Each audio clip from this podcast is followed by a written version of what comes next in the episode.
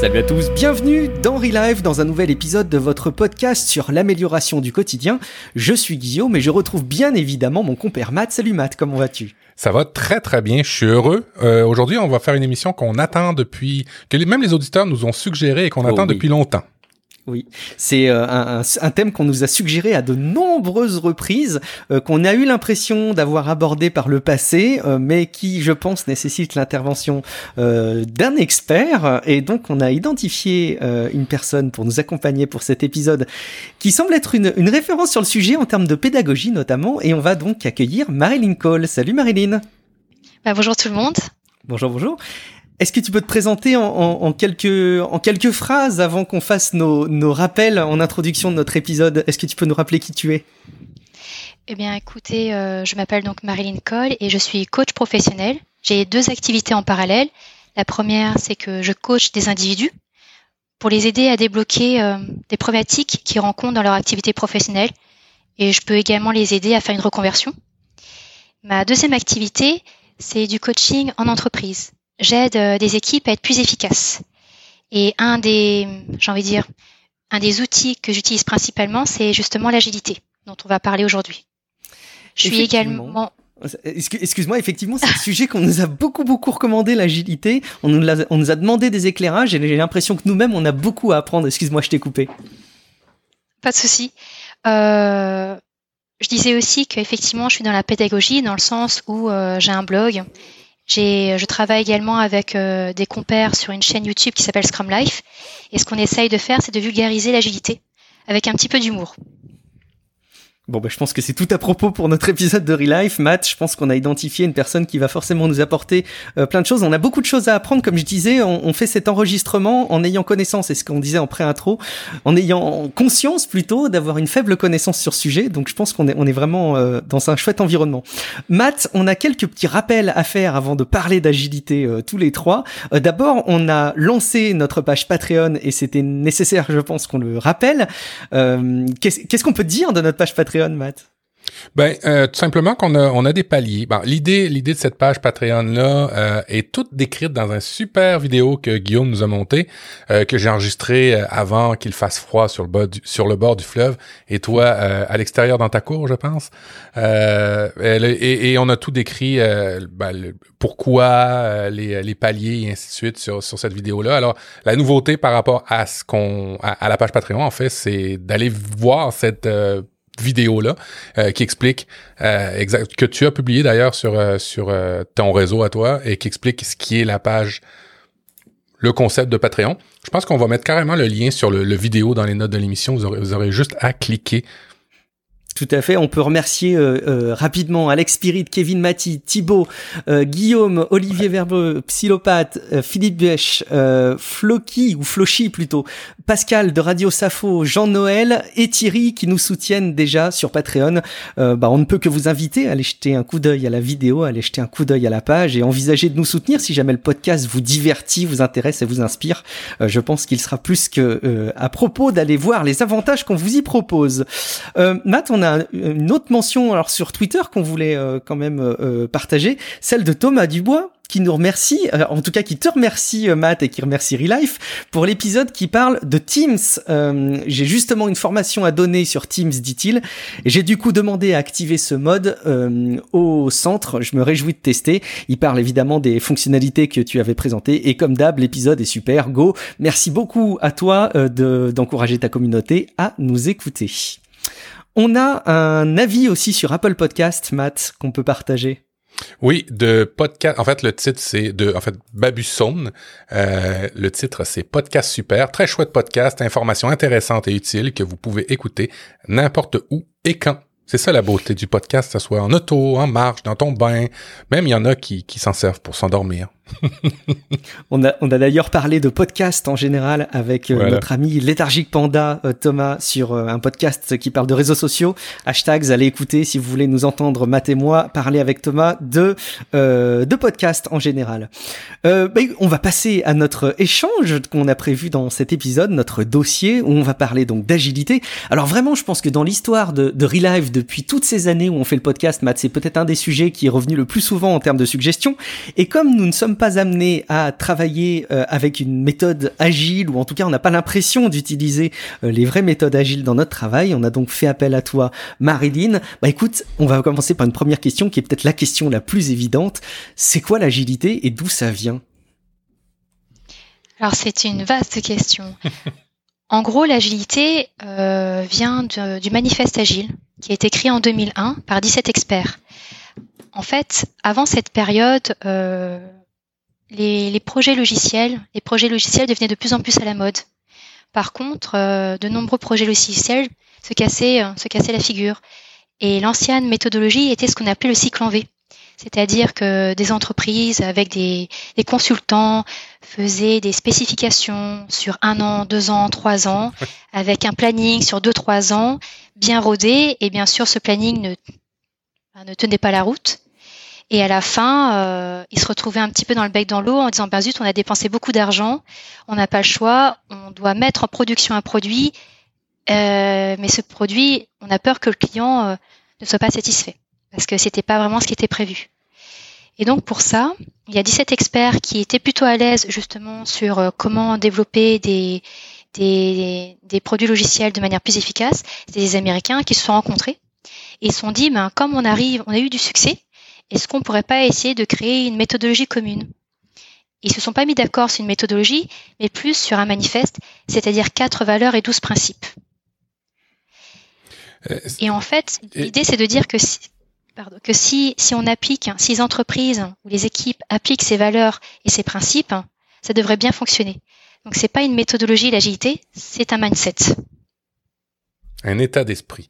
Euh, c'est vrai. Alors, pour la petite histoire, euh, étant donné que je suis dans le domaine de l'informatique depuis très longtemps, ce que Marilyn mentionne, euh, je l'ai vécu à plusieurs reprises dans des entreprises où on fait des, euh, des cahiers des charges sur des logiciels, où le client, on le rencontre, on, ah on, lui demande ce qu'il ce qui, ce qu'il va vouloir, et puis lui s'attend à à quelque chose. Euh, les développeurs s'attendent qu'ils ont compris quelque chose aussi. Alors une fois qu'on a fait les, les, cahiers des charges, on va chacun dans notre coin, on s'en reparle plus pendant le développement. Ça dure longtemps. C'est très, très coûteux. On ajoute beaucoup, beaucoup de temps qu'à y être. Des temps qu'à y être, c'est des choses qui ne sont pas nécessairement nécessaires à l'usage premier de la fonctionnalité, mais que le client te demande, ben, tant qu'à y être, pourrait rajouter ça et ainsi de suite. Puis encore là, ben, c'est une perception du développeur, du chargé de projet, de l'équipe développement. Euh, qui, qui entrent en jeu et repartent encore dans leur petit coin et jusqu'à temps où on, on dévoile le, le, le, le, produit plusieurs années après et souvent ben, déception parce que euh, c'est pas vraiment ce à quoi le client s'attendait. Euh, le produit a une certaine désuétude parce que ça a pris des années, il est plus forcément dans l'air du temps et ben c'est ça un peu l'agilité, c'était pour contrecarrer ça, hein, Marilyn? C'est exactement ça. Et tu sais que c'est exactement euh, ce que moi j'ai pu vivre aussi au travail à plusieurs reprises et je pense qu'évidemment on est très nombreux dans ce cas-là. Je me rappelle euh, avoir été euh, aux, manettes de la création d'un site web pour l'entreprise dans laquelle je, je, travaillais. On avait fait appel à une agence et puis effectivement on avait fait un, un long brief. bon, prise de brief, ils prenaient des notes de leur côté. Ils nous font toute une série de spécifications techniques. C'était il y a des années, hein, plutôt des spécifications fonctionnelles. Donc en gros pour un internaute, qu'est-ce qui doit se passer, dans quelle page il doit aller, euh, euh, comment est architecturé le site, etc. Derrière, une fois qu'on a validé ça, spécification technique, bon, très bien, euh, avec des maquettes, bon, on valide. J'avais plutôt carte blanche. Je vous passe tout le déroulé du projet, mais à la fin, il nous livre le site internet, on commence à l'alimenter, et là, j'ai ma manager, ma, ma N plus 2 qui prend connaissance du site et qui fait, mais Guillaume, ça va pas du tout. Mais enfin, regarde, il y a tel truc là, ça me va pas, tel truc, ça me va pas. Ce qui sont en soi une somme incroyable de détails et qui techniquement sont assez neutres, détails de police, des orientations euh, de d'images, des alignements, etc. Plein de choses qui ne lui vont pas et qui pourtant étaient euh, bah, hyper compliquées à résoudre, euh, à corriger ou à modifier à ce stade de livraison du projet. Et effectivement, quand on vit ce genre de choses, on se dit c'est pas possible, doit y avoir d'autres façons de fonctionner. Et j'imagine que c'est un petit peu ce qui définit les, les fondements de, de l'agilité. Alors du coup, Marine, est-ce que tu peux peut-être nous les, nous les lister, ces fondements Est-ce que tu peux nous donner les grands principes? Bah, Les grands principes, il y a, y a les quatre valeurs. Donc en fait, les quatre valeurs sont assez intéressantes. La première, c'est les individus et leur interaction, plus que les process et les outils. Ça veut dire quoi? C'est que par exemple, justement, si tout est écrit dans une spécification, moi j'étais développeuse, donc je sais très bien comment c'est. C'est on pose le cerveau et on lit l'aspect, on se pose pas de questions et on fait bête et méchant. Ouais. Et euh, quand ensuite, euh, par exemple, euh, l'ancienne maîtrise d'ouvrage récupère le produit et n'est pas content, on sort la spécification en disant ah mais moi j'ai fait ce que tu as dit, ah mais c'est pas ce que je voulais, ah bah c'était pas bien écrit, ah mais tu as pas indiqué le nombre de pixels. Voilà. Et donc typiquement, bah là on n'est pas efficace parce que chacun essaie de se justifier. Et au final, qui est le perdant? Bah, C'est le produit et derrière le client. Hmm. Et indirectement ceux qui produisent le produit finalement, puisque eux-mêmes euh, livrent un, un, travail qui n'est pas satisfaisant, et donc il n'y a pas matière à les recommander. Finalement, tout le monde est perdant, quoi. C'est ça. Donc c'est de dire les process, c'est bien quand on est nombreux, parce que sinon ça, ça devient vite la cacophonie, mais il faut pas que ce soit trop rigide. Donc en fait, l'agilité, c'est euh, l'inverse de rigide, mais ça veut pas dire non plus qu'on fait tout et n'importe quoi. Donc il y a un cadre dans l'agilité. Euh, après, le deuxième, par exemple, le deuxième, euh, la deuxième valeur, c'est des logiciels opérationnels plus qu'une documentation exhaustive. En fait, c'est bien joli de créer des, spécifications avec tout détaillé, des maquettes, le pixel près, mais comme tu disais Mathieu, euh, trois ans après, ben, le produit il est peut-être euh, peut-être plus d'actualité. Euh, ce qu'on avait cru qui allait cartonner il y a trois ans, ben, aujourd'hui c'est plus le cas. Donc il vaut mieux en fait livrer des itérations. Donc l'agilité c'est de livrer sur des cycles courts. Si on, livre par exemple en Scrum, qui est un des frameworks agiles les plus connus, c'est on livre par exemple toutes les trois semaines un incrément du produit et on le teste. Et en fait, ce qui va faire foi, c'est euh, le résultat du produit et pas une documentation. Et le but du jeu, c'est d'avoir un logiciel opérationnel parce que parfois, moi j'ai déjà vécu plein de fois, on est sur des projets longs de 2-3 ans et les six derniers mois, on se dit oulala, la mise en prod c'est en six mois, oulala, on va très très vite et euh, bah, la qualité, elle est, elle est décevante. Donc après, on, on, met ça en prod, on croise les doigts, on a plein de bugs de partout, on fait des nuits blanches et on corrige les bugs. c'est c'est tristement mon expérience en tant que développeuse, en tout cas. ça doit être l'expérience de plein de monde qui nous écoute aussi. C'est ça. Et euh, je passe les autres valeurs, mais une qui est aussi très importante, et c'est celle qui est la plus difficile à mettre en pratique dans des entreprises, c'est l'adaptation au changement plus que le suivi d'un plan. Ouh là là, ça touche quelque chose de très, très, très euh, spécial chez l'humain, c'est l'adaptation au changement, surtout en entreprise. Ben oui. Exactement, parce que déjà, en tant, moi je suis coach individuel, donc je, je coach des individus euh, qui me disent ben ça va pas, je suis dans un cercle vicieux, mais ils ont du mal à sortir de leur zone de confort pour atteindre un objectif personnel qu'ils voudraient pour eux. Alors quand c'est une entreprise et qu'à la fin on, est en CDI et qu'on cherche à avoir notre salaire, on n'a pas forcément envie de dépenser beaucoup d'énergie pour le bien-être de son patron et de son entreprise. Et euh, s'adapter au changement, c'est sortir de sa zone de confort. Et c'est pas pas donné à tout le monde.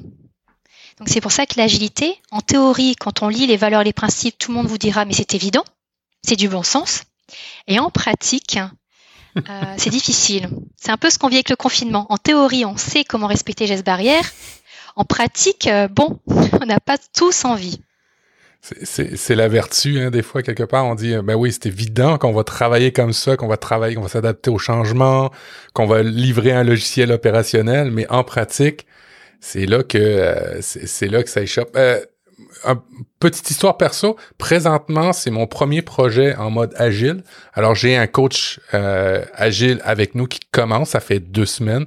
Alors, j'entends des trucs que tu m'as dit, qu'il m'a déjà dit, et ça, ça, va être intéressant de voir, toi, avec ton, ton expérience, euh, ben, quels sont, quels sont tous les, tous les fondements. Fait que la philosophie agile, tu as dit, c'est un mindset, c'est le plus important pour toi, c'est vraiment de s'adapter au changement. De...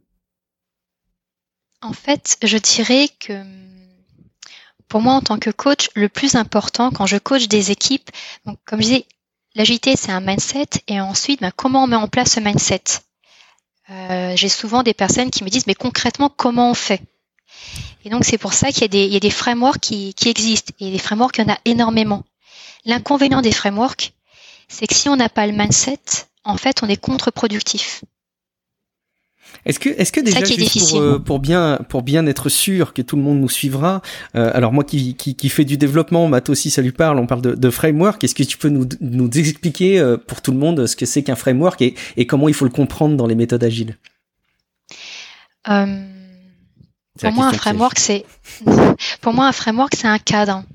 Donc c'est un cadre qui est suffisamment strict pour éviter qu'on aille dans tous les sens et suffisamment souple pour que l'individu puisse s'adapter. Donc il y a des règles. Il y a voilà, il y a des règles. Et euh, par exemple, moi une métaphore que je fais euh, parce que je suis maman, quand j'explique ce que c'est qu'un framework, c'est que par exemple, si on dit à son enfant fais pas ci, fais pas ça, fais pas ci, fais pas ça, c'est trop rigide. Donc il va faire l'inverse. Si on lui dit rien, oh ben faut laisser place à sa créativité, ben il va mettre les, il va toucher du feu, il va se brûler. Donc un framework, c'est de dire au bon moment, dire ben là, ça par exemple ne va pas toucher le feu, c'est dangereux. Et par contre, s'il a envie de, de courir et euh, de salir ses vêtements, ben on laisse faire. Parce que ce qui est important, c'est quoi Les valeurs, c'est qu'ils s'épanouissent. Donc pour moi, un framework est utile quand on sait quel est l'objectif à atteindre et euh, qu'on a justement ce cadre. Et là, au moment où on, on en est de notre discussion, euh, je suis en train de me dire qu'il y a plein d'enfants qui rêveraient de t'avoir comme maman, parce qu'ils s'imagineraient pouvoir faire plein de choses qu'ils n'ont pas le droit de faire habituellement. Pas forcément, non. non, parce que juste... c'est pour la boutade. Mais... mais par exemple, un framework agile qui est très connu, c'est Scrum. C'est le plus populaire. Donc d'ailleurs, pour ceux qui nous écoutent, si vous voulez en savoir plus sur l'agilité, regardez euh, Scrum. Donc euh, il y a ma chaîne YouTube, enfin il y a la chaîne YouTube avec laquelle je contribue qui s'appelle Scrum Life. Pourquoi c'est intéressant? Parce qu'il est assez simple à comprendre en théorie et euh, assez difficile à mettre en pratique pour le rendre efficace. Par contre, au démarrage, c'est assez simple. C'est en gros, on fait des sprints de trois semaines. Et on se dit, ben, pendant trois semaines, quel est l'objectif? C'est-à-dire, on veut faire un incrément de produit. Par exemple, vous parliez d'un site web. Disons que, OK, on a un site web. Qu'est-ce qui va être le plus important dès le départ? Qu'est-ce qui va faire que les gens vont venir sur notre site web À la page d'accueil? Donc, il peut aller directement en production s'il y a une jolie page d'accueil. Donc, on va mettre de l'énergie sur la page d'accueil. Et qu'est-ce qui fait que la personne voit sur la page d'accueil? Bah, Peut-être avoir des informations, un menu. OK. Et donc, le but, on va dire aux équipes, le but du jeu, c'est de livrer cette page d'accueil et juste ce menu, et c'est tout. Et ils vont faire ça dans un sprint en trois semaines. Et pendant ce sprint, on aura tous les petits événements d'un gros projet. C'est-à-dire, on discute avec le client pour savoir ce qu'il veut. Il y a quelqu'un qui va écrire, c'est pas vraiment des specs, mais c'est une version très light qui s'appelle des user stories. Et les développeurs qui vont le développer, et puis ils vont échanger entre eux, et ensuite ils vont tester au fil de l'eau, et ensuite ça part en production. C'est-à-dire qu'à la fin du sprint, on a la page d'accueil avec ce menu qui est en production. Et là, on peut récupérer les, retours des utilisateurs. Est-ce que, ah ben en fait, c'est pas mal, mais j'aime pas trop la couleur, ou il me manque une information. Et du coup, sur le sprint d'après, ils peuvent réitérer. Donc c'est ça en fait un framework. Ça donne des, des indications claires, c'est-à-dire qu'on fait pas n'importe quoi. J'ai envie de dire il faut, j'aime pas trop dire il faut, mais il faut avoir un incrément, donc quelque chose de plus un, un truc en plus, une valeur ajoutée en plus, au bout d'une certaine période qui est trois semaines. Et, et, et c'est là qu'entrent en jeu les produits minimum viables. Est-ce que ça a un lien avec tout ça, euh, Marilyn? Alors, ça a un lien. Donc, pour la petite histoire, euh, ce qu'on appelle euh, produit minimum viable, c'est plus lié au Lean Startup. OK. Donc, le Lean Startup, c'est encore une autre approche. C'est une autre, une autre approche, un autre mindset, mais c'est assez lié. En fait, le Lean Startup, c'est plus justement pour les startups, les startups qui ont très peu d'argent, et qui veulent vérifier très rapidement s'il y a des clients qui vont mordre à l'absent. Donc, par exemple, il y a des grandes entreprises, des grandes banques qui ont, qui peuvent dépenser des centaines de milliers d'euros pour faire des spécifications. Ça existe. Mais les startups, elles n'ont pas beaucoup d'argent. Donc, elles vont pas s'amuser à définir un produit, à le réaliser, même à faire un prototype, si au bout de six mois, personne n'achète.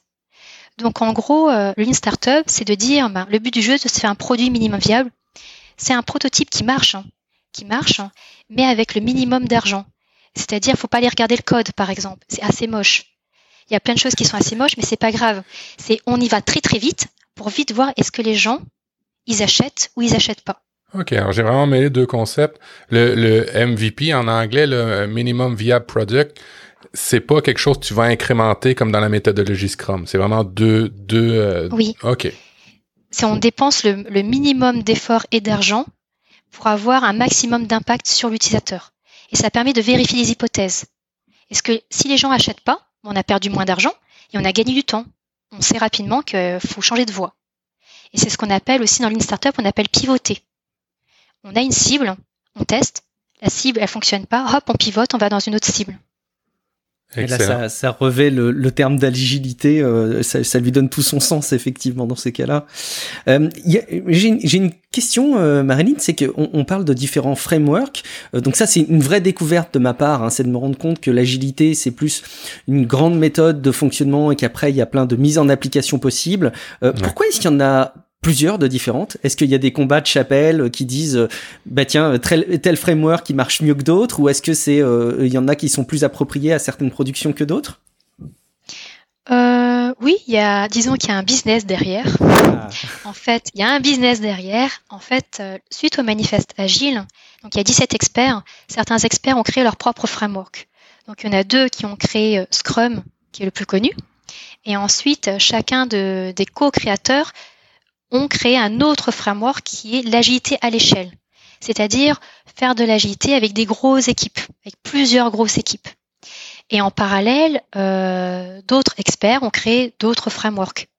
Donc il y a une petite concurrence en disant, ben, si ça marche pas chez le voisin, ben, regardez le mien, le mien il marchera peut-être mieux.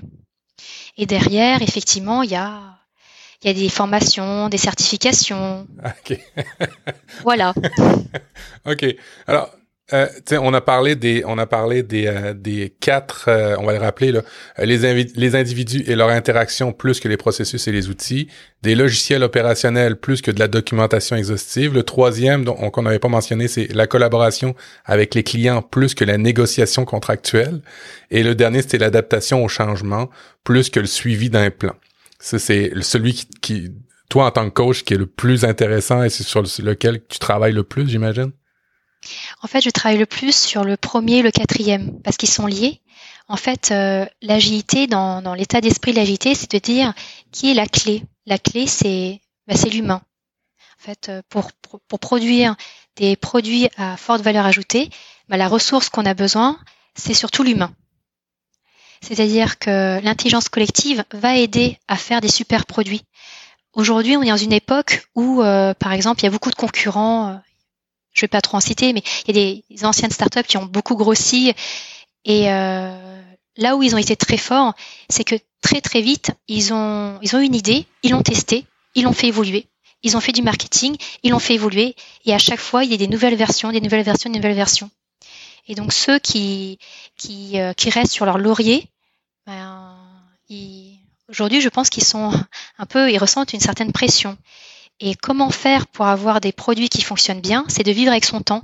Et aujourd'hui, on est tous avec nos smartphones. Les, êtres humains ont, peu de patience, ils vont très très vite. C'est, les gens, ils, ils switchent, hein. ils switchent très très vite. Donc comment faire? Ben, la ressource qui permet, enfin pour moi une ressource clé, c'est les individus. C'est eux, eux-mêmes, on est des, des acteurs. C'est-à-dire que nous-mêmes, on est des utilisateurs. Donc on sait si un produit nous plaît ou nous plaît pas. Donc si on est par exemple sur un projet, moi j'ai vécu ça, des projets où des développeurs lisent la spec et la font, et on leur pose la question, mais tu l'aimes ce produit? Ah non, non, moi je vais chez le concurrent, ce produit ne me plaît pas. Ça, je l'ai vu plein de fois. En tant que développeuse, je l'ai fait aussi. Quand je vois comment c'est buggé, moi je vais chez le concurrent. Hmm. Et aussi de dire, ben moi, je, il y a des individus qui préfèrent dire, ben je préfère passer un temps, énormément de temps en réunion, à débattre. Ça brainstorm, ça va dans tous les sens, et à la fin, il n'y a pas d'action. Donc ce que dit l'agilité, c'est qu'un des secrets, euh, c'est de faire en sorte que les équipes, que cet ensemble d'humains arrivent à travailler efficacement. Et ça, c'est très difficile parce qu'on a chacun notre personnalité, on a chacun nos objectifs individuels. Oui, tout à fait. Est-ce que euh, pour, pour avoir euh, commencé à écouter des, des choses sur, exemple, Scrum, il n'y a pas aussi une notion de d'ouverture face à la critique, face à certaines discussions avec agilité euh, dans, dans les, les principes sous-jacents. Il n'y a pas aussi le fait que ben on peut pas dire on, on va pas s'envoyer s'employer promener mais on peut quand même avoir une certaine latitude à être critique face exemple ce que tu viens de mentionner euh, un client qui voudrait quelque chose et moi en tant que euh, développeur slash client je pourrais lui dire ben hmm, je pense que c'est pas une bonne idée euh, ce que tu me demandes parce que moi chez la concurrence je préfère telle fonctionnalité. Il y a pas des fois une espèce de d'ouverture lors des des je sais pas si c'est des mêlées qu'il faut dire les termes de rencontre qu'il peut y avoir là.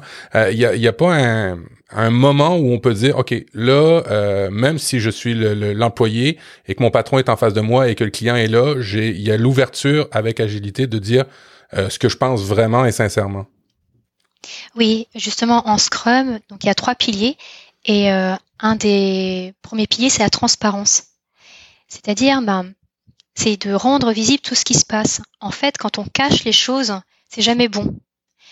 Par contre, ça demande du courage de pouvoir dire bah, ce produit, moi j'y crois pas et euh, je pense que là on va droit dans le mur ou alors j'ai un souci avec euh, telle et telle personne de mon équipe. Donc la transparence c'est un des premiers piliers. Le deuxième pilier c'est l'inspection, c'est-à-dire cette capacité à inspecter, c'est-à-dire à voir qu'est-ce qui se passe et ce qui ne marche pas. Et le troisième pilier c'est l'adaptation, c'est de se dire bah, on est transparent sur les problèmes, on inspecte ce qui se passe et ce qui se passe, ce qui marche mal, et on essaye d'adapter, on essaye de trouver des axes d'amélioration. Et donc là, un des rituels fondamentaux, c'est la rétrospective.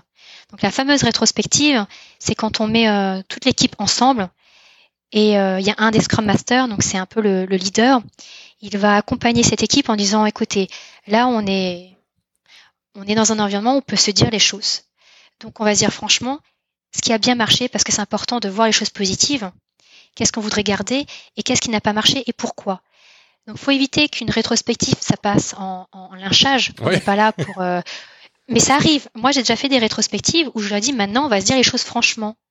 Et euh, par contre, je mets un cadre. Je dis, allez-y, dites. Vous pouvez même citer des noms en disant, ben, écoute, Mathieu, t'as fait ci, ça m'a contrarié parce que moi derrière j'étais bloqué et c'est de ta faute. Donc là, je recale. C'est pas la faute de Mathieu. Alors, on va rester dans les faits. Mathieu, il a peut-être pas mis en prod à ce moment-là. Et pourquoi? En fait, moi, j'essaye toujours de pointer le doigt que c'est pas la faute des êtres humains. C'est souvent la faute soit d'une incompréhension, soit d'un process. Et que le but du jeu, c'est qu'il y a un objectif collectif. C'est de livrer à temps et de livrer un produit dont on est fier. Et quand j'arrive à remettre le collectif et moins attaquer des individus, bah, ça passe. Par contre, si on n'arrive pas à avoir euh, ce courage et cette confiance pour pouvoir vider son sac. On est dans une ambiance, je dirais, assez hypocrite. Et euh, c'est la politique de l'autruche. Toxique un peu. dans Oui, et tout le monde dit oui, ça va, ça va. On dit au manager oui, ça va, ça va. Mais ça va pas. Mais tu sais, c'est rigolo parce que depuis tout à l'heure, je peux pas m'empêcher quand tu parles des, des, des fondements euh, de la méthode agile et, et, des éléments que tu décris, qui sont finalement des éléments de, de communication euh, et d'assertivité, je trouve. Il y a beaucoup de parallèles à faire avec, euh, en tout cas sur une partie, hein, mais avec les quatre accords Toltec, euh, Toltec, pardon, je vais les écorcher, je vais le redire, les quatre accords Toltec. quand je vais le dire trop vite, ça, ça, ça bug. dont on a déjà parlé dans, dans Relife. Ils sont rapides, enfin, je peux rapidement les, les lister. Il y a que votre parole soit impeccable, quoi qu'il arrive, n'en faites pas une affaire personnelle, ne faites pas de suppositions, et là je faisais un petit peu un parallèle avec le fait d'aller inspecter, voir ce qui se passe dans le fond, quoi, euh, et faites toujours de votre mieux avec cette espèce d'état d'esprit euh, plutôt positif et tourné vers le collectif pour obtenir un produit fier, euh, un produit dont on est fier. Je trouve qu'il y a des vrais parallèles à faire avec les deux, c'est marrant, je sais pas si c'est. Ah si si, tout... Hmm. oui totalement, et d'ailleurs moi j'en, alors je suis plus dans la communication non violente mhm. et je la mets en place dans mes équipes et ça marche bien. Et c'est vrai que la communication, c'est très très important. Après, ce qui est aussi intéressant, c'est que justement, alors, je fais un petit parallèle, justement, dans mes équipes, euh, on parle souvent de dette technique. C'est-à-dire que plus on laisse, euh, pour ceux qui, qui, développent, en fait, quand on laisse des bugs, parce qu'on dit on n'a pas le temps, il faut livrer, il faut mettre en production très rapidement, ben, des fois on rogne sur la qualité, on laisse des bugs et on dit on verra ça plus tard. Et à un moment, en fait, on a laissé les bugs dans le code, on en a laissé tellement que quand il faut changer juste euh, un bouton et changer la couleur d'un bouton, ben, ça coûte trois mois. Ah oui. Pourquoi trois mois? Ben Parce que en fait, le code est tellement entremêlé qu'il faut trois mois. Et en fait, moi, je fais un parallèle et euh, c'est ce que j'appelle la dette émotionnelle. C'est-à-dire que dans les humains, au départ, on a deux personnes qui ne se comprennent pas. Voilà, ils se comprennent pas. Il y a un problème, ils se comprennent pas. Et en fait, si euh, on les aide pas à résoudre en fait euh, ce problème, cette incompréhension, ça devient un conflit. Et à un moment, moi je l'ai vu de mes propres yeux, ces deux personnes ne s'aiment plus et ils deviennent très susceptibles. Ils ne savent même plus quel était le problème d'origine. Par contre, c'est c'est toi qui as tort et c'est moi qui ai raison. Et ensuite, si ça marche pas, ça monte d'un cran et là c'est les clans. C'est moi et mes copains contre lui et ses copains. Et c'est ça que j'appelle la dette émotionnelle. Et à un moment, la dette émotionnelle est tellement élevée que déjà l'ambiance l'ambiance est stressante, l'ambiance elle est toxique et plus rien de bon ne sort. Et d'ailleurs, moi justement, je, je fais des conférences là-dessus. Euh, pour ceux qui voudront aller voir sur mon site, la partie conférence, j'explique justement comment en tant que coach agile, ou même en tant que Scrum Master, ou même en tant que manager, même en tant que développeur testeur, on peut aider à réduire la dette émotionnelle d'une équipe. Parce que pour moi, c'est le cœur. Et quand je dis que les individus, c'est une ressource, je dis pas ça de manière froide. Euh, c'est que pour faire un produit, si les êtres humains, je suis pas bisounours, je dis pas que tout le monde doit être heureux, hmm. mais si les, les gens ils ont pas envie, eh ben ça va pas marcher. Parce qu'après, on peut les forcer, on peut les pousser, on peut les pousser, mais ça marchera pas. Pas pour rivaliser avec certaines entreprises qui vont très très vite. C'est, c'est, euh, il y a des bouts de ce que tu as dit où je me reconnais. Je, reconnais des. en, toute, en toute honnêteté, là, euh, les, des, ce que, ce tu as parlé des, des euh, de guerres de clans à un moment donné qui se font là, entre directions, entre où on se reconnaît. Pour ceux qui sont travaillés dans un, dans un, principe de bureau, on se reconnaît beaucoup. Il y a, il y a des éléments pour euh, évidemment en premier lieu, on veut t'engager pour, euh, on, va t'engager pour nous aider. Ça c'est pour les bloquants, ça c'est clair. Mais est-ce qu'il y a des éléments sur le, euh, outre outre voir, il y a des clans? On va arriver avec l'agilité, on va essayer de changer le mindset, mais ça se fait pas tout seul. C'est, c'est, c'est, j'imagine qu'il doit y avoir des. Comment on, on installe l'agilité dans un contexte comme ça? Alors moi, mon astuce, hein, et donc ça c'est c'est mon astuce à moi, d'autres coachs agiles font différemment, c'est qu'en fait, justement, je mets pas en place des frameworks parce que je m'en moque. Moi, je garde en tête que l'agilité, c'est un mindset et j'y crois. Donc j'y crois et dans mon quotidien, j'essaye d'incarner ce que je dis. Ce qui n'est pas toujours facile. Hein. Comme je disais, je, suis mère, j'ai des enfants. Euh, la communication non violente avec les enfants, des fois, je pète des câbles. Ah, c'est humain. c'est humain. Mais la bonne nouvelle, c'est que quand je pète un câble, après, j'essaye de me remettre en question, j'essaye de m'excuser et j'apprends. Et donc pour moi c'est ça le mindset, c'est de se dire on n'est pas parfait mais on fait de son mieux et on apprend. Et quand je vais voir des équipes, quand je vais voir des équipes, je leur dis pas allez, je vais je vais vous dire comment est-ce qu'on met en place ce Scrum. Non, je leur dis au fait comment ça va? Donc déjà je je discute, j'échange, je, copine, je prends la température. C'est important d'avoir confiance en les gens. Et ensuite je leur demande ok et euh, si, si vous aviez une baguette magique, qu'est-ce que vous pourriez faire pour que votre travail, vos conditions soient meilleures hmm. Et je parle de conditions de travail et je leur pose la question un par un. Et c'est là que ça, c'est là que ça devient intéressant. Il y en a qui vont commencer à dire, bah moi, moi je m'en moque, je veux juste finir à 18 heures. D'autres, bah, je trouve que le produit, euh, il me plaît pas. Je voudrais faire un produit excitant. Moi, si j'ai fait développeur, c'est pour faire des, des produits qui allaient changer le monde. Et en fait, en leur posant des questions, je comprends quelle est leur motivation. Et ensuite, je fais une réunion d'équipe. Et comme ils m'ont parlé en individu, là, je leur dis, écoutez, moi, j'aimerais savoir qu'est-ce que, au nom de l'équipe, est-ce que vous n'auriez pas un objectif commun? Est-ce que vous n'avez pas aussi une problématique commune? En fait, ce qui est super, c'est que les gens deviennent solidaires quand ils ont un problème commun, un ennemi commun. L'ennemi, ça peut être un procès, ça peut être un chef, ça peut être euh, les blouses blanches contre les blouses bleues, peu importe. Et par exemple, typiquement, j'avais une équipe qui me disait, ben nous, notre problème, c'est que on comprend rien à ce qu'on doit livrer. Très bien. Je dis, ben, pourquoi est-ce que vous comprenez rien? Ben Parce que euh, les spécifications sont pas claires et on a des problèmes de communication et on s'envoie que des mails. pourquoi vous parlez pas en face à face? Ah, ben parce que justement, on a, peur d'avoir des problèmes, donc on écrit tout par mail. Comme ça, on, on s'envoie des mails et on surligne en jaune en disant il a dit, il a dit, il a dit. Et donc, ce que j'ai compris, c'est ben moi, je peux vous aider à faire en sorte que la communication soit plus fluide et que les gens ne vous, ne vous reprochent pas des choses par mail. Oh, si tu y arrives, tu es très forte. Ben, j'ai réussi. Et parce que j'ai été voir les différentes personnes et je leur ai fait comprendre que maintenant, on allait discuter en face à face et moi, je serai là et c'est moi qui ai la mémoire et c'est moi qui écoute. Et en fait, un des secrets, c'est pour moi un des secrets de la mise en place du coaching d'équipe. Là, je parle pas forcément d'agilité. Ouais, c'est ça. Ouais. C'est quel est le problème de l'équipe? En fait, si les gens n'ont pas de problème, ils ont aucun intérêt à sortir de leur zone de confort.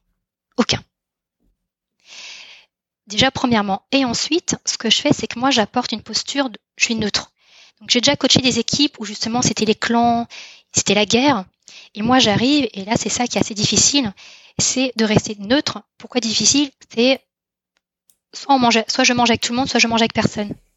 J'essaye de pas de pas copiner avec certaines personnes, parce que sinon, je ne suis plus neutre. À partir du moment où je ne suis plus neutre, les gens ne vont plus m'écouter. Donc moi, ce que j'essaye, c'est d'être juste. Donc euh, d'être neutre, de faire des rétrospectives et de recadrer les gens qui exagèrent. Donc il m'arrive de recadrer, mais toujours de manière juste. Et en fait, quand je recadre, et que je reste neutre, les gens qui sont discrets, en fait, c'est les gens timides. Souvent, ça vient d'eux. Les gens timides commencent à se, à se rebeller. Et en fait, quand quelqu'un de timide commence à, à parler, il se passe quelque chose. C'est qu'on le croit un peu plus. Parce que pour que quelqu'un timide commence à parler, il se passe quelque chose. Et en fait, c'est ce que j'appelle des, gens qui sont des potentiels de médiateurs. Et c'est eux qui vont faire le lien avec les autres membres des équipes. Donc en résumé, euh, quel est le problème de l'équipe? Quel est le problème de chaque individu? Trouver un objectif commun et euh, rester neutre en tant que coach. C'est tout ce que tu nous décris tout, depuis tout à l'heure, euh, ça me semble très étroitement lié à la notion de groupe en, en fonctionnement euh, d'équipe en tout cas. Du coup, est-ce que on pourrait imaginer appliquer euh, les principes de l'agilité, quels qu'ils soient, pour un indépendant? Par exemple, de, demain, un indépendant qui travaille en tant que freelance, est-ce qu'il peut dire, euh, moi, je vous propose de travailler en, en, en méthode agile, euh, lui, c'est peut-être un peu plus compliqué de, de, passer toute une équipe sur ces méthodes de, de fonctionnement, non? Alors, c'est-à-dire, c'est un, un, indépendant qui est coach agile non, un, indépendant qui, qui, par exemple, qui fait du développement, qui fait de la création graphique, euh, euh, qui oui. fait des livraisons auprès de ses clients. Euh, et lui, il se dit, bah aujourd'hui, moi, dans mon fonctionnement avec ce qu'on me commande, je trouve qu'on perd trop de temps, on se comprend pas, etc. Est-ce qu'il peut décemment appliquer les principes de la méthode agile avec ses clients alors que finalement, il est tout seul, quoi? Il pourrait, par contre, c'est plus difficile. Le, le, en fait, ce que je conseillerais à cette personne, honnêtement, c'est possible, c'est la relation avec le client. Mmh. En fait, s'il arrive à convaincre le client euh, que ce sera bénéfique pour lui, ça peut fonctionner. Par contre, si le client n'en voit pas l'intérêt, mmh. et on a chacun notre vision du monde, ça ne marchera pas. En fait, les gens ne sortent de leur zone de confort que s'ils ont un gain. Oui, bien sûr tout ce que tu dis. Qui leur coûte pas cher. c'est ça, c'est ça. ouais, c'est ça, exactement. Euh, tout ce que tu dis, ça s'applique pas juste au développement informatique, parce que présentement, je suis dans un, un projet dans lequel il n'y a pas nécessairement d'informatique, puis on m'a dit on va établir, on va utiliser les, les, les, les la méthode agile alors finalement, c'est pas une méthode, c'est un état d'esprit, mais on va on va utiliser ce méthode, ce, cet état d'esprit pour autre chose que l'informatique. Est-ce qu'on se met le doigt dans l'œil ou euh, oui, c'est vrai, on peut utiliser ce, ce mindset-là pour autre chose que de l'informatique? Oui, encore une fois, euh, le manifeste agile, le mindset, ouais. on peut l'utiliser pour tout. On peut même utiliser en tant que professeur. Euh, dans la communauté agile, il y a des professeurs qui appliquent les principes, certains principes de l'agilité. Par contre, effectivement, il y a ce qu'on appelle des frameworks agiles ou des méthodologies agiles. Et celles-là sont quand même souvent très orientées sur les projets informatiques. C'est là où, pour moi, c'est plus difficile. Euh, par exemple, euh, je ne sais pas, dans un environnement qui n'est pas, dont l'objectif n'est pas de livrer un, produit logiciel ou un projet informatique, utiliser par exemple des outils comme euh, des frameworks agiles comme Scrum, less, safe, moi je suis sceptique. Hmm. Par contre, d'essayer de faire quelque chose qui est hybride, ça marche. Ce que je conseillerais, c'est euh, de regarder dans ces différents frameworks, de piquer des trucs à droite et à gauche et de faire euh, sa propre méthode. C'est ce qui est le plus efficace. Hmm. Hmm. Ouais, tout à, tout à fait. Euh, dans le fond, ce que j'entends beaucoup, c'est le mindset tout ce que tu as dit, ça a été beaucoup de révélations euh, dans le fait que ben ça prend un au-delà du, de l'agilité, ça prend un coach euh, vraiment pour euh, recadrer. Je pense est-ce que je me trompe si je dis Robert qui est dans l'entreprise depuis 20 ans qui voit tous les problèmes, qui en fait partie aussi des problèmes, pourrait arriver avec sa valise, la poser sur la table, puis dire Hey, regardez tout le monde, aujourd'hui, je vais faire de l'agilité. Ce que j'entends, ce que j'entends, c'est, c'est, que Robert, ça y prend vraiment la personne neutre, la personne qui est pas dans, euh, dans l'entreprise pour voir ça d'une manière différente, pour justement aider les gens à changer. Je me trompe ou Robert aurait pas, aurait pas la bonne façon d'arriver avec l'agilité en entreprise? Alors, c'est du cas par cas, ouais. mais je pense que Robert, il a un sacré challenge. Après, euh, je pense que ce qui est plus, plus efficace, c'est pas de dire avec sa valise, allez hop, maintenant les gars, on va être agile. C'est un peu prendre les gens de haut en disant, je vais vous apprendre la vie, vous n'êtes pas efficace, vous savez pas très ensemble, allez, euh, grâce à moi, euh, ça va filer droit.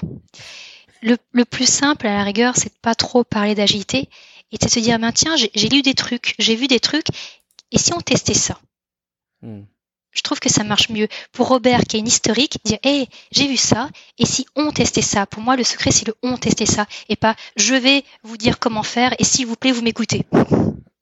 Mais tu sais que la question de maths est pas euh, si innocente que ça parce que par le passé j'ai pu à de nombreuses occasions entendre ou euh, avoir des témoignages de personnes qui disaient écoute on a un nouveau manager et a dit euh, désormais faut qu'on bosse avec euh, de l'agilité. Donc en plus on sait pas trop si c'est une instruction, euh, tu vois, euh, euh d'état d'esprit complètement décorrélé de, de, des méthodes agiles telles qu'on est en train de les aborder, mais ça peut être juste la caractéristique d'agilité, ça veut dire juste savoir s'adapter, tu vois, ça peut être une façon de voir les choses, ou si c'est de manière très descendante de bah, bosser avec les méthodes agiles, là on sait que ça fonctionne, faites-le. Mais vraiment, je, je, pense que ça arrive très souvent. Je crois que c'est le premier écueil dans lequel il faut probablement pas tomber, de ce que j'en comprends. Quoi. En fait, j'en connais plein des entreprises comme ça et j'en connais plein des coachs agiles qui viennent avec ce petit côté Robert qui arrive en disant les gars, on m'a dit que vous étiez des bras cassés, je vais vous aider. J'ai l'impression que Robert, ça va rester dans nos, dans nos perceptions à tous les trois et peut-être auprès de nos auditeurs. Vous allez identifier les Robert autour de vous. Sacré Bob, ouais, sacré Bob. euh, juste, juste avant qu'on qu'on termine, parce qu'on voulait faire une demi-heure, 45 minutes, euh, ça, ce que je trouve de bien avec cette émission-là, c'est qu'on n'a pas fait le tour du tout d'agilité. On a juste comme ouvert plein de fenêtres pour commencer à réfléchir, à s'intéresser au sujet. Une des fenêtres euh, que, que j'ai ouverte en allant justement sur la chaîne YouTube Scrum Life, c'en est une qui m'a qui a attiré mon attention et quand on a fait le, le, la petite entrevue de, de, de préenregistrement, toi puis moi, euh, tu m'as dit ben oui en en, en, télétravail, ça peut être super intéressant de parler de ça. Peut-être cinq minutes si on se parlait de penser avec son stylo. Euh, tu, tu, tu, as expliqué un peu ça sur ta chaîne YouTube et quand je t'en ai parlé, tu m'as dit oui, oui, ça, en plus dans un contexte de télétravail, ça peut être super intéressant. Euh, explique-moi un peu comment je pourrais réfléchir avec mon stylo, moi. En fait, euh, Penser avec son stylo, c'est un livre euh, de Bicablo. Et Bicablo, c'est une entreprise qui a, qui, a mis, qui a expliqué comment on pouvait utiliser la pensée visuelle. Donc grosso modo, c'est quoi la pensée visuelle? C'est par exemple, tu me demandes euh, ce que c'est que podcast relife. Par exemple, tu m'expliques avec des mots. Donc c'est la pensée verbale. Et si par contre je te pose, je te demande ce que c'est euh, quelque chose de compliqué, bah là, ce sera plus facile en fait de faire des dessins. Parfois, pour expliquer des choses complexes, hein, il vaut mieux faire un dessin. D'ailleurs, c'est pour ça qu'on dit une image vaut mille mots. Et dans une entreprise, moi j'entends parfois des équipes disant oh, mais c'est trop compliqué, on peut pas répondre en trois secondes. Et quand c'est comme ça, je dis ok c'est compliqué, moi j'arrive avec un stylo et je leur dis bah, explique-moi. Mmh. Et en plus comme je suis une fille, j'aime bien jouer la blonde, donc je fais souvent moi je comprends rien, vas-y explique-moi. Et en fait ce que je veux montrer aux gens, c'est que en dessinant juste des carrés, des ronds et des traits, on arrive à expliquer des choses complexes de manière assez simple. Mais l'être humain aime bien complexifier. Et quand on monte, quand on dessine, c'est que des carrés, des ronds et des flèches. Surtout dans le développement informatique. Et ce que je fais, par exemple, à distance, euh, aujourd'hui en télétravail, euh, vous parliez de Teams. Moi, je fais plein de réunions sur Teams. À un moment, je, je sais bien qu'il y en a qui font autre chose. On entend des bruits. Euh. Bon, j'en fais autre chose. C'est pas dupe. Voilà. Et ben, ce que je fais, par exemple, c'est que j'utilise un outil de tableau blanc et je fais, par exemple, des dessins. Oui. Parce que justement, c'est visuel, il se passe des choses. Les PowerPoint, c'est visuel, mais c'est ennuyeux. Alors que quand on dessine, c'est en, en, même temps que tu parles, quelqu'un dessine, quelqu'un écrit, les gens deviennent plus actifs. Et après, ce qui est intéressant, c'est de dire, ben tiens, on va tous créer des post-it, des post-it virtuels. Et les gens collaborent sur ce schéma, ils construisent un schéma ensemble. Et là, ils sont moins euh, en train de dormir derrière leur écran, à écouter quelqu'un qui dit blablabla, bla, bla, bla, jusqu'à ce qu'on dise Et Marilyn, ah oui, excusez-moi, est-ce que tu peux répéter la question? Donc pour moi, la pensée visuelle, ça permet aussi de garder le cerveau réveillé actif. Dans un contexte de télétravail, c'est effectivement très, très, très opportun. Euh, j'ai eu la chance, euh, dans, euh, pour info personnel, j'ai changé d'employeur et euh, j'ai un nouveau un nouveau travail et euh, ben j'ai testé certaines aspects dont Marilyn explique et j'ai fait des rencontres aussi à, à placer des post-it, même si c'est juste une bribe de mots. lors d'une rencontre en visioconférence, je trouve que ça amène une dimension où ben, on fait bouger les mains. Et c'est aussi stupide que ça, faire bouger les mm. mains dans un contexte de télétravail, euh, ben, ça fait du bien et ça te fait beaucoup plus participer, je trouve, à la rencontre. Fait euh, oui, c'est ça. Alors, il y a, les stylos, il y a aussi les post-it, il y, a, plusieurs petits, il y a plusieurs façons de faire. Euh, toi, ces, ces, façons de faire-là, euh, tu dis que tu l'expliques, euh, c'est des outils de plus que tu as dans, une, dans un mindset. C'est des choses que tu utilises fréquemment de plus en plus en télétravail ou tu le faisais aussi? Euh, tu sais, la blonde Marilyn, est-ce qu'elle existait juste en, en, en, en, réel ou elle, elle s'est beaucoup plus développée depuis qu'on est en télétravail? Euh, j'ai toujours fait ça. J'ai toujours été très visuel, donc j'aime bien me mettre debout, j'aime bien coller des post-it sur les murs, écrire. À chaque fois que je fais des réunions, il faut toujours que j'ai des tableaux blancs. S'il n'y a pas de tableau blanc, je leur dis bah là c'est pas possible. Moi, sans tableau blanc, je suis perdue parce que rester assise à, à blablater, moi-même je m'endors. Donc j'ai toujours été un peu comme ça, mais c'est vrai qu'avec euh, le confinement, le télétravail, j'essaye d'être encore plus créative pour captiver, pour capter les gens. Au passage, on rappellera hein, qu'une blonde euh, chez, chez Matt, euh, ça, ça, signifie, pas du tout une, une, une, une ah, archétype. Euh, mais mais par contre, il l'utilisait dans la signification qu'on en avait en France. Mais pour la petite anecdote, c'est vrai qu'au Québec, j'ai appris depuis qu'une blonde, c'est plutôt une compagne, hein, Matt, si je dis pas de bêtises. Alors, euh, oui, ah. oui, c'est ça. Euh, une blonde, une euh, ma blonde à moi, c'est ma conjointe. Ici, c'est comme ça qu'on l'appelle. Mais aussi l'esprit blonde, tu sais, on fait des, des farces sur les blondes, les, la, fille un peu nunuche, tu sais, la personne sais, on utilise aussi les blonds ici. Euh, D'accord. Oh, ça me rassure. Je, je, fais, je, fais, mon blond. Euh, c'est dans le sens, je, je, fais mon, je fais mon abruti là, qui comprend pas. Je fais, je fais, je fais l'imposteur du gars qui sait mais qui veut montrer qu'il sait pas pour faire sortir de l'information aux autres. Euh, je me suis très bien reconnu quand tu as dit ça, Marilyn. Ça marche tellement bien. Euh, est-ce que, au passage, Marilyn, est-ce que tu as des, recommandations d'outils? On aime bien parler outils dans Real Life, euh, justement par rapport euh, au, partage en ligne à distance euh, pour des outils collaboratifs de post-it, de, création sur tableau blanc. Est-ce que tu as des outils que tu, tu recommandes, tu préconises? Bah Pour l'instant, moi, j'utilise Klaxoon et Mural. Donc les deux sont assez similaires. C'est pas mal. Et pour moi, vraiment, le minimum syndical, c'est un tableau blanc où on peut dessiner euh, des carrés, des ronds, coller des post-it avec euh, un son et une caméra. Après la caméra, ça dépend des gens.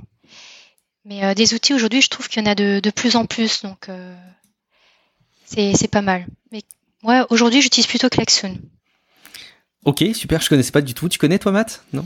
Euh, Klaxon, j'en ai entendu parler. Euh, C'est français.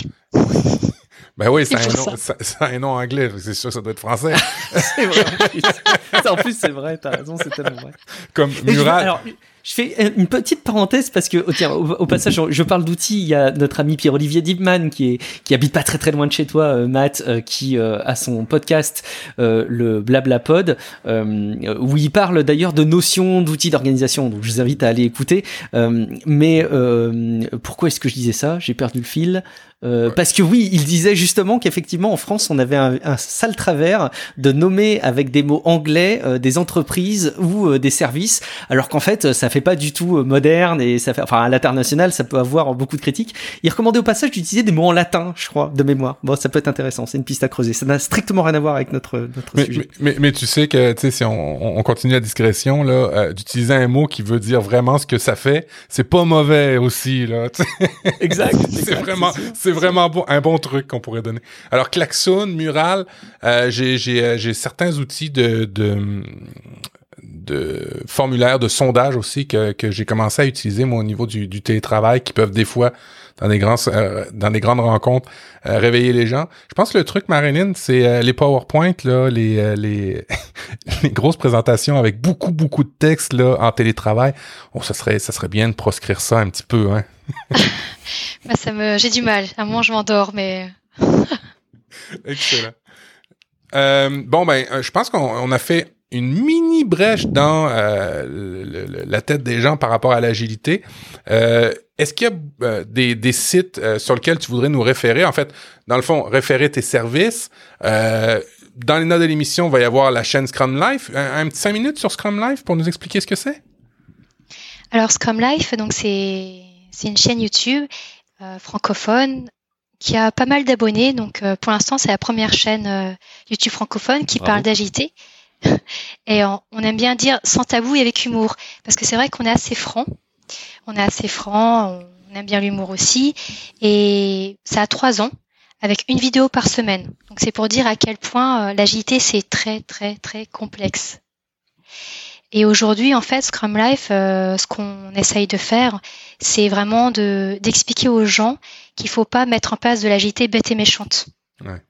Parce que ce qu'on se rend compte, c'est ce qu'on appelle du fake agile c'est que quand on, des entreprises qui disent voilà c'est à la mode, donc euh, on veut de l'agilité, il y a des, des, personnes qui mettent en place de l'agilité en mode bête et méchant, et en final les entreprises, enfin les, les équipes souffrent. Donc euh, cette chaîne, elle essaye vraiment de vulgariser. C'est une chaîne de vulgarisation avec parfois des, des, cas pratiques. Il y a également toute une communauté. Donc pour ceux que ça intéresse, euh, donc on a un outil de chat, un peu style forum, où on répond aux questions. Et en fait, l'objectif, c'est vraiment on se dit, peut-être un peu naïf, mais on y croit quand même, c'est de se dire, ben, si on, aide les gens en répondant à leurs questions, en leur faisant insuffler justement le bon mindset, il y aura peut-être de plus en plus de, coachs, de développeurs, de testeurs avec cet état d'esprit, et les équipes seront plus efficaces, et, et l'atmosphère des entreprises sera meilleure. Parce que ce que moi j'entends souvent, c'est euh, bah, le rythme il est pas soutenable, les gens sont perdent leur perdent un petit peu de sens au travail. Donc voilà, Scrum Life, c'est pas juste une chaîne, c'est également une communauté et on s'est lancé aussi dans l'aventure des formations parce qu'on nous l'a demandé en disant bah oui, mais euh, vous savez tellement de choses, est-ce que vous pourrez euh, nous former? Donc on fait des formations qui sont, et on est très fiers, non certifiantes. Ça, c'est excellent. Euh, est-ce qu'à partir de la chaîne Scrum Life, on a tous les liens qui vont bien jusqu'aux formations? Oui. oui, il y a tout, on a même un blog, on a plein de choses.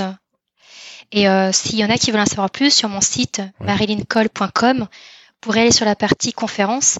Et euh, donc il y a certaines de mes conférences, il y en a une justement qui peut vous intéresser, qui s'appelle Vie ma vie d'agiste confiné. Et là justement, je parle de euh, comment j'ai réussi à coacher cinq équipes en confinement, en sachant qu'on n'avait jamais été en télétravail avant. Oh. Donc on est parti d'un extrême à l'autre. Oh. J'ai un petit peu ramé et je parle justement des outils. Mais moi, mon truc, c'est de beaucoup parler. Euh, je parle d'outils, certes, mais je parle surtout de, de posture, de, de, mindset. Parce que moi, j'ai tendance à penser que l'outil, ça fait pas tout. C'est euh, si on a le bon état d'esprit, en fait, l'outil, on peut le créer. Vraiment, merci. Euh, hein, Guillaume, je pense que euh, c'était une, une, émission qui a ouvert beaucoup de, de chakras. merci. Alors, alors en tout cas, ça a ouvert les nôtres à, à Matt et à moi, vraisemblablement. J'espère que ce sera le cas aussi de nos auditeurs. Euh, moi, je suis déjà en train de me, me poser presque la question, et, et ce sera peut-être mon ultime question que je te poserai, euh, Marilyn. Euh, Est-ce qu'il y a des, des possibilités d'appliquer ça à une échelle euh, familiale? Tu vois, j'étais presque en train de me dire, les méthodes agiles, alors pas pour produire quelque chose, tu vois, on n'a pas une application, un développement à faire, mais juste pour passer une organisation de semaine au quotidien euh, agréable en famille, la plus agréable possible. Est-ce que tu crois qu'il y a des, des, enseignements, des méthodes agiles qui peuvent s'appliquer? Toi, en tant que maman, tu as dû te poser la question, non? Oui, alors les miens, ils ont 5 et 7 ans, donc euh, ils ont une mémoire assez courte. Hein. Le lendemain, ils sont déjà passés à autre chose. Tu fais des scrums avec tous les matins, ouais, c'est ça, des sprints. C'est des sprints de 24 heures. Mais par contre, ce qui, ce qui marche, en fait, euh, ce qui marche séparément avec mes enfants, c'est plus avec le conjoint. Hum. C'est que j'essaye de mettre en place que j'applique au travail dans ma vie personnelle. C'est-à-dire que comme je suis coach dans ma vie professionnelle, je suis très dans l'écoute, je suis très patiente. Et puis euh, parfois, j'ai mon conjoint qui me dit ah, c'est marrant, avec les autres, tu es très patiente, puis à la maison, avec moi, tu es beaucoup moins patiente. et, et, et c'est vrai que j'essaye de mettre en place ça. Et par exemple, en parlant de la rétrospective, des fois, par exemple, avec mon conjoint, quand ça, ça cristallise, hein, je préfère lui dire, bah là, c'est pas le moment. Donc, je prends rendez-vous. Euh... Donc, je lui dis, voilà, on va pas se parler maintenant parce qu'il y a l'émotion. Donc, je prends rendez-vous, voici mon problème. Et quand est-ce qu'on peut se voir? Et là, on prend un rendez-vous, par exemple, c'est 21 heures après que les enfants soient couchés et qu'on que la, tension descend. Et après, on échange. Et là, on essaye d'être constructif. Donc, euh, je prends parfois, parfois des, des, formats de rétro en disant, on parle déjà d'un truc positif. Et croyez-moi, quand on est énervé contre son conjoint, trouver un truc positif, c'est difficile. Ah, bien sûr, on connaît tous ça. Ouais. Mais les deux essayent de trouver un truc positif et il se passe vraiment quelque chose. Quand on fait cet effort-là, c'est un peu plus, disons qu'on est moins dans la colère quand on va parler des problèmes. Donc, euh, on peut utiliser des, des, des, petits outils, des petites astuces dans la famille. Et il y a aussi le principe de test and learn. C'est ce que je dis à mes enfants. Parce que, par exemple, moi, j'ai mon fils de 7 ans. Lui, il aime pas trop l'aventure. Hmm. Il a un petit côté, voilà, il aime bien faire toujours les mêmes choses. Il a un petit côté perfectionniste maniaque. Je sais pas trop. Ça va être sympa à l'adolescence. Et euh, moi, je lui dis, ben, tu testes. Et je joue le jeu. Par exemple, il aime pas certains aliments. Je lui dis, tu testes. Et si t'aimes pas, dis-le. Tu as le droit de cracher. Hmm. Et je lui donne un mouchoir, il a le droit de cracher. J'espère qu'il va manger, mais parfois il, fait, il crache. Et je dis alors c'était bon, c'est pas bon, c'est pas bon. Je dis très bien. Et là, la petite surprise, c'est que le lendemain, je lui donne le même, le même aliment. Je lui dis maintenant tu vas encore tester, parce que la première fois tu as testé un bout, t'es pas mort. Donc est-ce que tu pourrais retester? Génial. Voilà. Donc c'est une manière de faire test and learn. Et je lui dis moi, ça me dérange pas que tu ne veuilles pas. Par contre, ce qui est important pour moi, c'est que tu testes et je lui dis, tu ne peux pas dire que tu ne veux pas, que tu n'aimes pas, alors que tu ne connais pas. Ah. Et ça, c'est important parce que moi, je coach des adultes qui sont parfois dans cet état d'esprit, je ne connais pas, c'est l'ennemi, je ne veux pas. À certains égards, on n'évolue pas beaucoup dans une vie, des fois. on a encore des enfants qui refusent de goûter leur brocoli dans notre échelle professionnelle, si c'est pas triste, effectivement. C'est un peu ça. Écoute, merci beaucoup euh, Marilyn, euh, merci d'avoir consacré euh, du temps pour nous, pour nos auditeurs, à nous expliquer ces sujets qui nous ont été longuement demandés. Matt, est-ce que tu penses qu'on a eu toutes les réponses à nos premières questions qu'on se posait sur ce sujet? On a eu beaucoup de réponses. on a maintenant encore plus de questionnements. Je pense que c'est ça l'idée et je pense que c'est ça l'intérêt. pas qu'on n'a pas compris, pas ça. C'est que maintenant qu'on comprend le mindset, euh, les autres questions qui arrivent, c'est bon, ben, ok, concrètement, là, on a le goût de, on a le goût un petit peu plus d'essayer, et je pense c'est, on a, on a atteint un objectif si on a, on a stimulé le, bon, concrètement, euh, ben là, concrètement, ben il y a, y a, les liens qui vont bien dans les notes de l'émission, il y a les liens vers le site de, de Marilyn, et euh, ben qui sait, peut-être qu'un jour, si on a beaucoup de, concrètement, là, dites-nous Harry Live, peut-être qu'on réinvitera encore Marilyn. Ça marche, ce sera avec plaisir. bah écoute, merci beaucoup en tout cas de nous avoir consacré du temps. Effectivement, si vous avez des questions, des remarques, des compléments, euh, n'hésitez pas à nous les partager. Vous avez le site euh, de relifepodcast.com sur lequel vous pouvez cliquer pour nous envoyer un petit message d'une minute maximum. Donc si vous avez des questions complémentaires ou des remarques à apporter à ce dossier, à cet épisode, n'hésitez évidemment pas du tout à le faire. Vous pouvez aussi le faire sur les réseaux sociaux. Matt principalement Relife Podcast sur Twitter. Et si jamais on cherche à nous joindre individuellement, Matt, peut-être qu'on a envie euh, de s'adresser à toi spécifiquement sur cet usage du mot des blondes au Québec ou sur d'autres sujets. Où est-ce qu'on peut te joindre? profduweb.com, vous avez tous les liens qui vont bien pour me rejoindre. Excellent, merci Matt. De mon côté, vous me retrouvez sur guillaumevendée.fr ou sur Twitter, Guillaume Vendée, même Instagram, hein, euh, où j'essaye d'être un tout petit peu plus présent en story et en publication, Guillaume Vendée. Merci beaucoup en tout cas de votre fidélité. On se dit euh, un petit rendez-vous dans 15 jours, Matt, pour un prochain épisode de Relife. Absolument, avec grand plaisir. Ciao à toutes et, et ciao à tous et merci encore Marilyn. À très bientôt. Merci à vous. Au revoir. Au revoir.